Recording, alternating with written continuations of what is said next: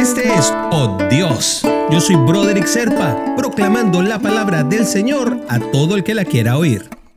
El devocional del día de hoy nos lleva hasta segundo de Timoteo, capítulo 2, versículo 21. Si alguien se mantiene limpio, llegará a ser vaso noble, santificado, útil para el Señor y preparado para toda obra buena. Hay que aclarar antes de empezar a analizar este tipo de, de versículos, ¿no? Que, por ejemplo, un vaso era un instrumento muy utilizado en los contextos bíblicos y con funciones muy variadas. Había dos principales. Una era el concepto de almacenamiento, de guardar, y el otro era de exposición, o sea, de mostrar. Cualquiera de los dos puede ser utilizado en cualquier momento, pero tú recuerdas en específico el milagro de la multiplicación del aceite en la vasija de la viuda, o el vaso en las manos del alfarero restaurado luego de romperse. O qué tal este, el precioso vaso de alabastro con perfume carísimo que fue roto y derramado sobre Jesús. Bueno, hay un montón de pasajes en los que este utensilio que se llama vaso aparece mostrando importancia en su utilidad. Incluso el más relevante de todos es cuando se convierte en el cáliz, en donde Jesús dice, este es el cáliz de mi sangre. Ese es quizá el vaso más importante de todos. Pero además de mencionar el vaso como un recipiente, la Biblia usa también el vaso como metáfora. Y en este texto específico, Pablo orienta a Timoteo sobre los vasos de honra y deshonra en la casa de Dios.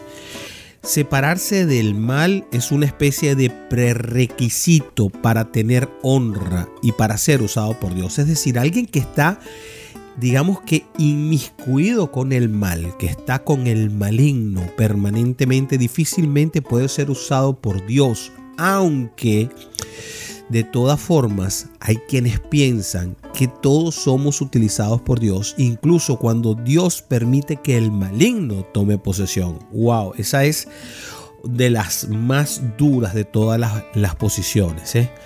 En todo caso, la purificación del mal, de las enseñanzas falsas, de las contiendas y de las contraversiones inútiles es fundamental para todos los que desean ser vasos de honra para Dios. Es decir, si tú quieres recibir y ser contenedor de las cosas buenas que provienen del Padre, tienes que tratar de vaciar ese vaso, porque un vaso que está lleno no se puede volver a llenar. Si ya está lleno, ya está lleno lo que tú le pongas rebasa.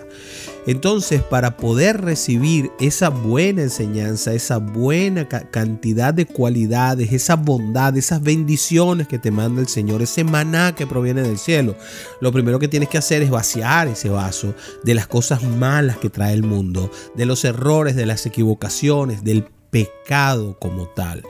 Así que es ¿Difícil? Sí. Vaciar el vaso que estamos acostumbrados a ver lleno es difícil. Pero si no vaciamos ese vaso, definitivamente no lo vamos a poder llenar de lo que funciona. Así de sencillo, mi hermanito, mi hermanita. Eso se llena y se vacía a través de la oración, se llena y se vacía a través de la palabra, se llena y se vacía a través de nuestras acciones, se llena y se vacía a través de cómo reaccionamos. Despójate de todos esos contenidos perjudiciales que no edifican. Trata de evitar los chismes, las peleas, las discusiones. Sal de esos grupitos, de esos chats donde se incentiva la práctica de cualquiera de esas cosas. ¿Ah? ¿Qué te parece? Vamos a orar. Señor mi Dios, ayúdame a ser un vaso precioso en tus manos. Sé que te fallo, que necesito ser moldeado y purificado para ser todavía más útil en tu casa. Así que ayúdame a huir del mal, Señor. Ayúdame a vaciar mi vaso de todo lo que no te sirve, Padre, para poder tener el espacio disponible para todas las cosas que tú pretendes poner en mí. Te lo pido en el nombre de Jesús. Amén, amén y amén.